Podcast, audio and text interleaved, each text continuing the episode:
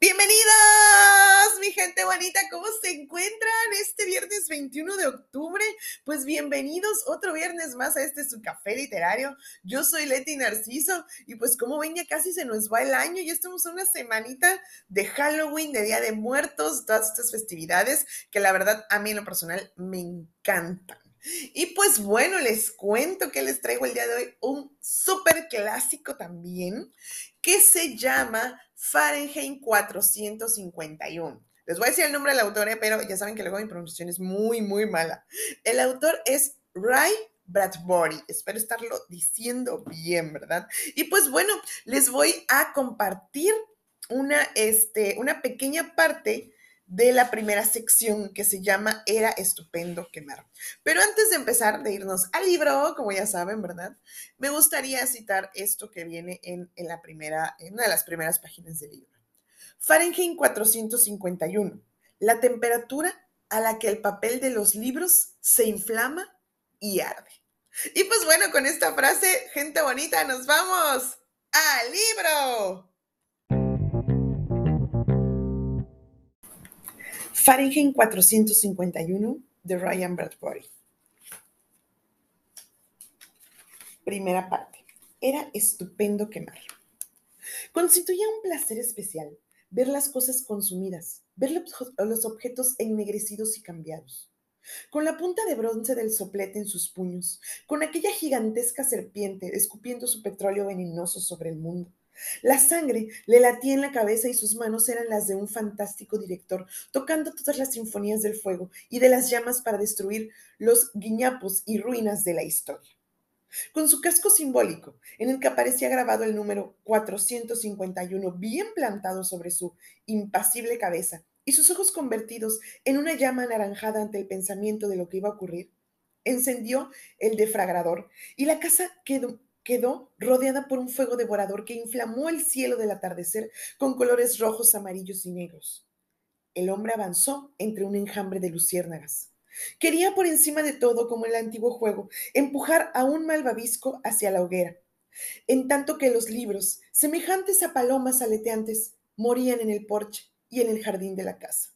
Y en tanto que los libros se elevaban convertidos en torbellinos incandescentes y eran aventados por un aire que el incendio ennegrecía.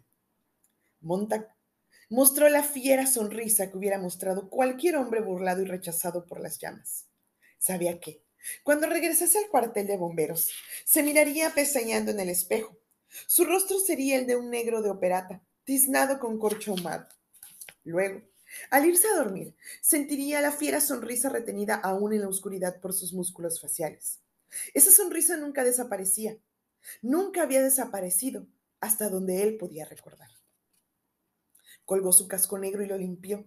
Dejó con cuidado su chaqueta a prueba de llamas. Se duchó generosamente y luego, silbando, con las manos en los bolsillos, atravesó la planta superior del cuartel de bomberos y se deslizó por el agujero.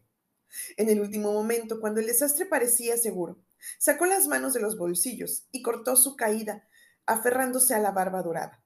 Se deslizó hasta detenerse con los tacones a un par de centímetros del piso de cemento de la planta baja. Salió del cuartel de bomberos y echó a andar por la calle en dirección al metro, donde el silencioso tren, propulsado por aire, se deslizaba con su conducto lubrificado bajo tierra y le soltaba con un gran puff de aire caliente en la escalera mecánica que lo subía hasta el subsuburbio. Silbando, Montag dejó que la escalera le llevara hasta el exterior, en el tranquilo aire de la medianoche. Anduvo hacia la esquina, sin pensar en nada en particular. Antes de alcanzarla, sin embargo, aminoró el paso como si de la nada hubiese surgido un viento, como si alguien hubiese pronunciado su nombre. En las últimas noches había tenido sensaciones inciertas respecto a la acera que quedaba al otro lado de aquella esquina, moviéndose a la luz de las estrellas hacia su casa. Le había parecido que, un momento antes de doblarla, allí había habido alguien, el aire parecía lleno de un sosiego espiritual, como si alguien hubiese aguardado allí silenciosamente, y, un, y solo un momento antes de llegar a él, se había limitado a confundirse en una sombra para dejarle pasar. Quizás su olfato detectase un débil perfume. Tal vez la piel del dorso de sus manos y de su rostro sintiese la elevación de temperatura en aquel punto concreto, donde la presencia de una persona podía haber elevado por un instante en 10 grados la temperatura de la atmósfera inmediata. No había modo de entenderlo. Cada vez que doblaba la esquina, solo veía la cera blanca, pulida, con tal vez una noche. Alguien desapareció rápidamente del lado del jardín antes de que él pudiera enfocarlo con la mirada o hablar. Pero esa noche, Montag aminoró el paso casi hasta detenerse. Su subconsciente, adelantándose a doblar la esquina, había oído un debilísimo susurro. ¿De respiración? ¿O era la atmósfera comprimida únicamente por alguien que estuviese allí muy quieto esperando? Montag dobló la esquina.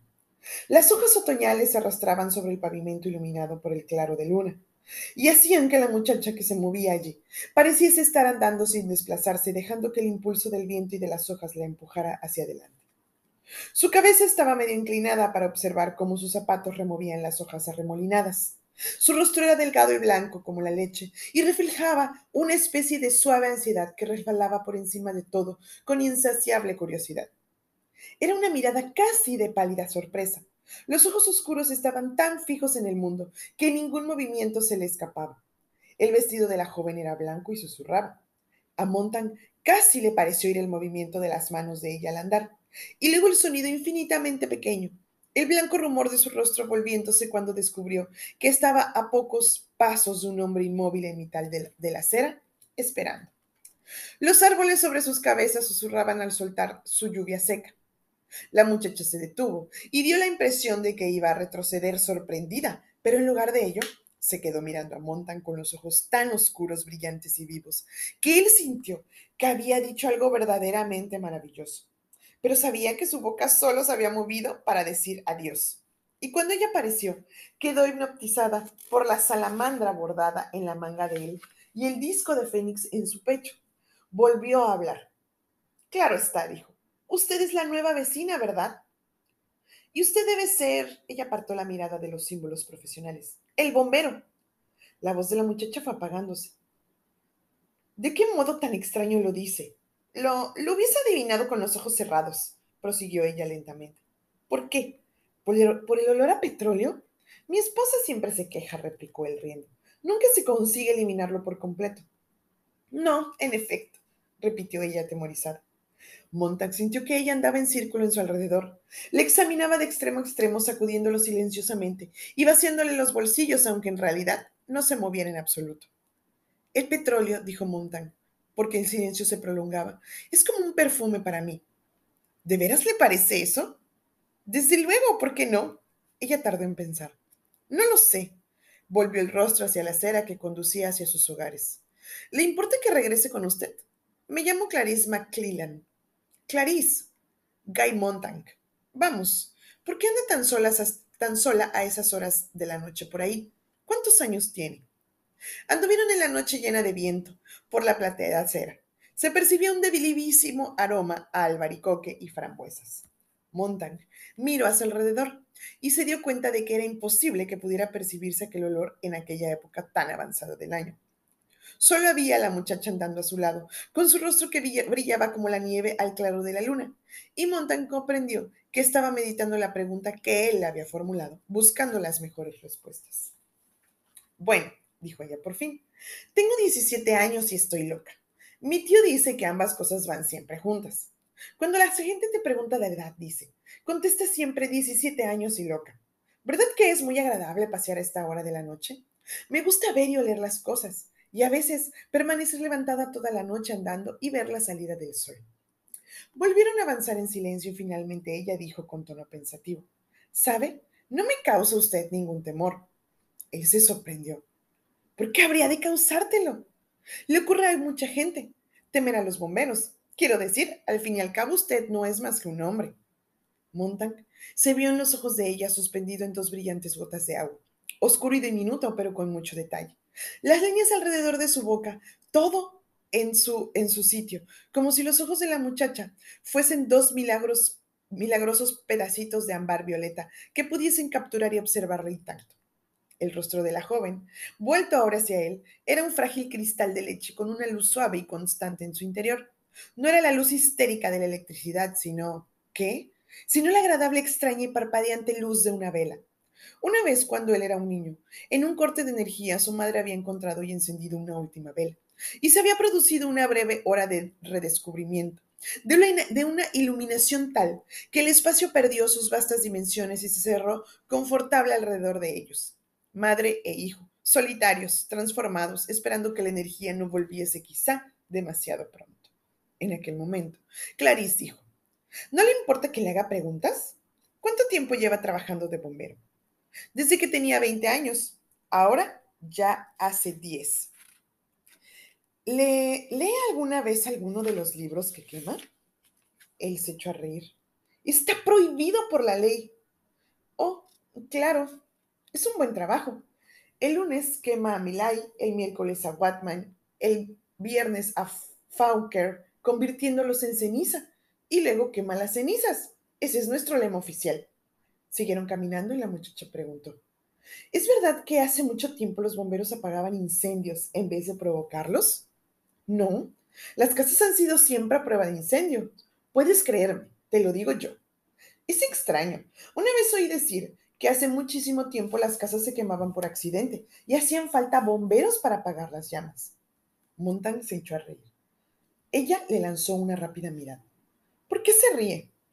No lo sé. Volvió a reírse de nuevo y se detuvo. ¿Por qué?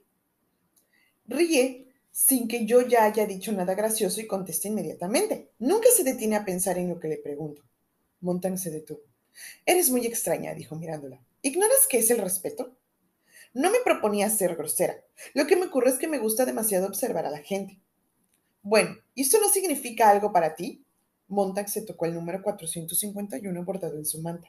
Sí, susurró ella. Aceleró el paso. ¿Ha visto alguna vez los coches repropulsados por, que corren por esta calle? Estás cambiando de tema. A veces pienso que sus conductores no saben cómo es la hierba ni las flores porque nunca las ven con detallamiento, dijo ella. Si le mostrase a uno de esos choferes una borrosa mancha verde, diría, oh sí, es hierba. Una mancha borrosa de color rosado es una rosaleda. Las manchas blancas son casas, las manchas pardas son vacas. Una vez mi tío condujo lentamente por una carretera. Condujo a 65 kilómetros por hora y lo encarcelaron por dos días. ¿No es curioso y triste también?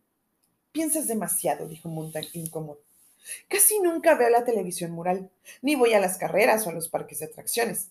Así pues, dispongo mucho tiempo para dedicarlo a mis absurdos pensamientos. ¿Ha visto los carteles de 70 metros que hay fuera de la ciudad? ¿Sabía que hubo una época en la que los carteles solo tenían 6 metros de largo? Pero los automóviles empezaron a correr tanto que tuvieron que alargar la publicidad para que durase un poco más. Lo ignoraba. Apuesto a que sea algo más que usted desconoce. Por las mañanas la hierba está cubierta de rocío. De pronto Montag no pudo recordar si sabía aquello o no, lo que le irritó bastante. Y si se fija, prosiguió ella, señalando con la barbilla hacia el cielo, hay un hombre en la luna. Hacía mucho tiempo que él no miraba el satélite. Recorrieron en silencio el resto del, el resto del camino. El de ella pensativo, el de él irritado e incómodo, acusando el impacto de las miradas inquisitivas de la muchacha. Cuando llegaron a la casa de ella, todas sus luces estaban encendidas. ¿Qué sucede? Montan rara vez había visto tantas luces en una casa. Oh, son mis padres y mis tíos que están sentados charlando. Es como ir a pie, aunque más extraño aún. A mi tío le detuvieron una vez por ir a pie. ¿Se lo había contado ya? Oh, somos una familia muy extraña. Pero, ¿de qué charláis? Al, oír esta pregunta, la muchacha se echó a reír. Buenas noches, Empezó a andar por el pasillo, que conducía hasta su casa. Después pareció recordar algo y regresó para mirar a Montan con expresión intrigada y curiosa. ¿Es usted feliz? preguntó. ¿Que si soy qué? replicó él. Pero ella se había marchado, corriendo bajo el claro de la luna. La puerta de la casa se cerró con suavidad. Feliz, menuda tontería. Montan dejó de reír. Metió la mano en el agujero en forma de guante de su puerta principal y le dejó percibir su tacto. La puerta se deslizó hasta quedar abierta. Claro que soy feliz. ¿Qué se cree esa muchacha? ¿Que no lo soy? Preguntó a las silenciosas habitaciones. Se inmovilizó con la mirada levantada hacia la reja del ventilador del vestíbulo y de pronto recordó que algo estaba oculto tras aquella reja, algo que parecía estar espiándole en aquel momento. Montan se apresuró a desviar su mirada. Qué extraño encuentro en una extraña noche. No recordaba nada igual, excepto una tarde un año atrás, en que se encontró con un viejo en el parque y ambos hablaron. Montag meneó la cabeza. Miró una pared desnuda. El rostro de la muchacha estaba allí verdaderamente hermoso por lo que podía recordar, o mejor dicho, sorprendente.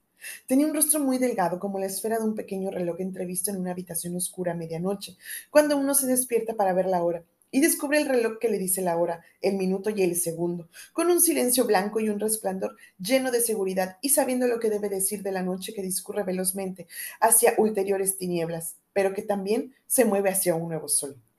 ¿Qué? Preguntó Montag a su otra mitad, aquel imbécil subconsciente que a veces andaba balbuceando completamente desligado de su voluntad, su costumbre y su conciencia. Volvió a mirar la pared. El rostro de ella también se parecía mucho a un espejo. Imposible. ¿Cuánta gente había que refractarse hacia uno su propia luz? Por lo general la gente era, Montag buscó un simil, lo encontró en su trabajo, como antorchas que ardían hasta consumirse. Cuán pocas veces los rostros de las personas captaban algo tuyo y te devolvían tu propia expresión, tus pensamientos más íntimos. Aquella muchacha tenía un increíble poder de identificación.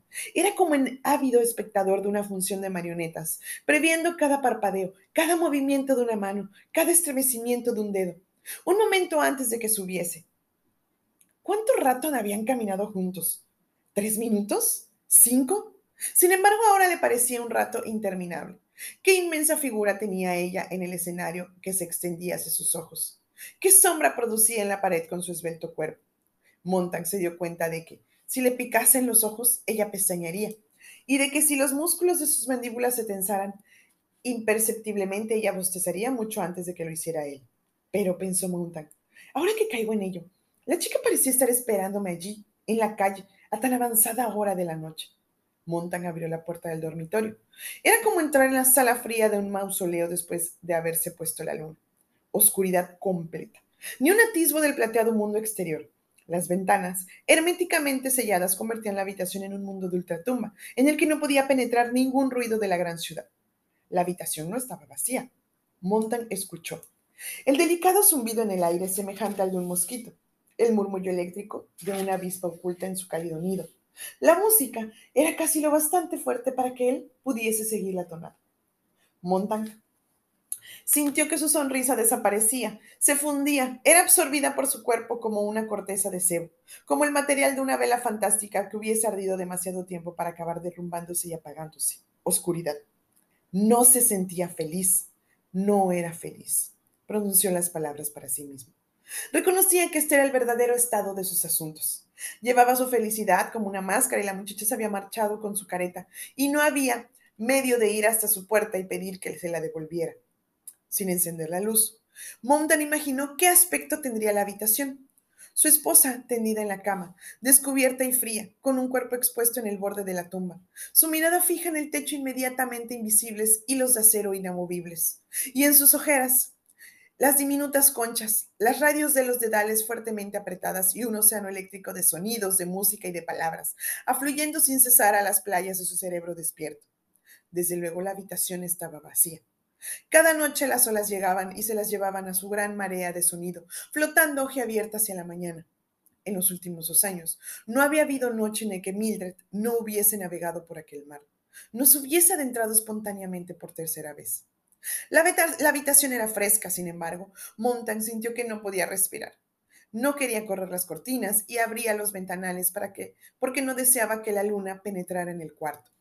Por lo tanto, con la sensación de un hombre que ha de morir en menos de una hora por falta de aire que respirar, se dirigió a tientas hacia su cama abierta y separada y, en consecuencia, fría.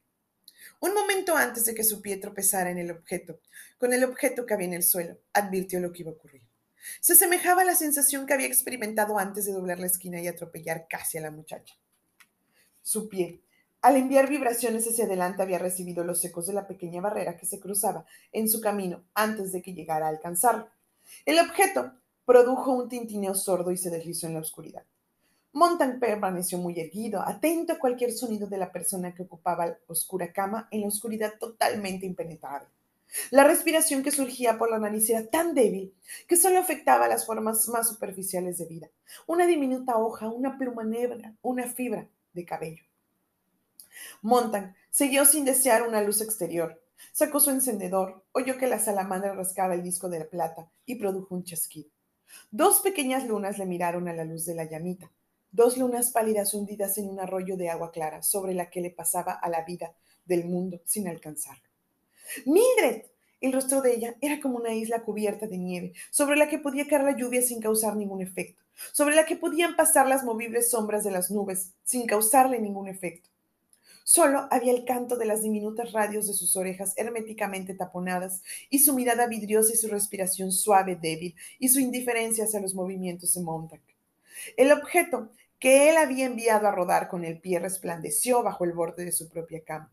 La botellita de cristal previamente llena con 30 píldoras para dormir y que ahora parecía destapada y vacía la luz de su encendedor. Mientras permanecía inmóvil, el cielo que se extendía sobre la casa empezó a aullar.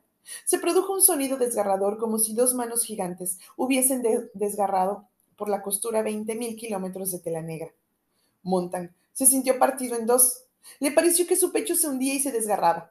Las bombas cohetes siguieron pasando, pasando, una, dos, una, dos, seis de ellas, nueve de ellas, doce de ellas, una y una y otra y otra se lanzaron sus aullidos sobre él. Montan abrió la boca y dejó que el chillido penetrara y volviera a salir por entre sus dientes descubiertos. La casa se estremeció. El encendedor se apagó en sus manos. Las dos pequeñas lunas desaparecieron. Montan sintió que su mano se precipitaba hacia el teléfono. Los cohetes habían desaparecido. Montan sintió que sus labios se movían, rozaban el micrófono del aparato telefónico. Hospital de urgencia. Un susurro terrible. Montan sintió que las estrellas habían sido pulverizadas por el sonido de los negros reactores y que, por la mañana, la Tierra estaría cubierta con su polvo, como si se tratara de una extraña nieve. Aquel fue el absurdo pensativo que le ocurrió mientras estremecía en la oscuridad, mientras sus labios seguían moviéndose y moviéndose.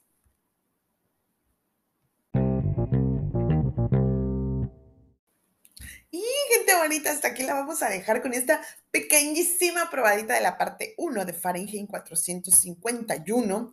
Y pues bueno, ¿cómo la ven? Es una, eh, si ya habían tenido la oportunidad de leerlo, y pues si no, en esta pequeña parte sí nos podemos dar cuenta que es una em, analogía en cuanto a que en este universo los bomberos lo que hacen es quemar y que queman libros. ¿Por qué? Porque es ilegal leer, ¿se imaginan? Y gente de toda esta comunidad de café literario, yo creo que nos volveríamos locos si, si, eso llegara a pasar en la vida real. Y pues bueno, eh, obviamente em, el protagonista, pues de repente se encuentra a esta chica, Clarice, y Clarice así como que tiene otra forma de ver la vida que ella eh, es más observadora, eh, toma más atención a los detalles, incluso tiene dudas porque le pregunta, oye, ¿qué pasa? ¿No? Nunca este, has leído uno de tus libros y él, no, ya espérate, es ilegal, cálmate. Pero si se dan cuenta, esa duda ya está dentro de... Em, dentro de, nuestro protagonista Montag. Entonces, de verdad, se pone muy bueno porque Montag se empieza a cuestionar cosas respecto a lo que está haciendo, respecto a su trabajo. Y pues bueno, ahí se empieza a armar todo eh, el nudo de la historia y el desenlace, de verdad, está muy bueno. Si tienen oportunidad, léanlo, de verdad, no se van a arrepentir. Es un clásico, súper clásico que creo que todos debemos leer en algún momento de nuestras vidas. Y pues bueno, mi gente bonita, muchas gracias por haber estado conmigo otro viernes más en este su café literario. Recuerden pasarse por el Instagram, café-literario B612. Los quiero mucho, que pasen un excelente fin de semana. Saludos y besitos. Bye.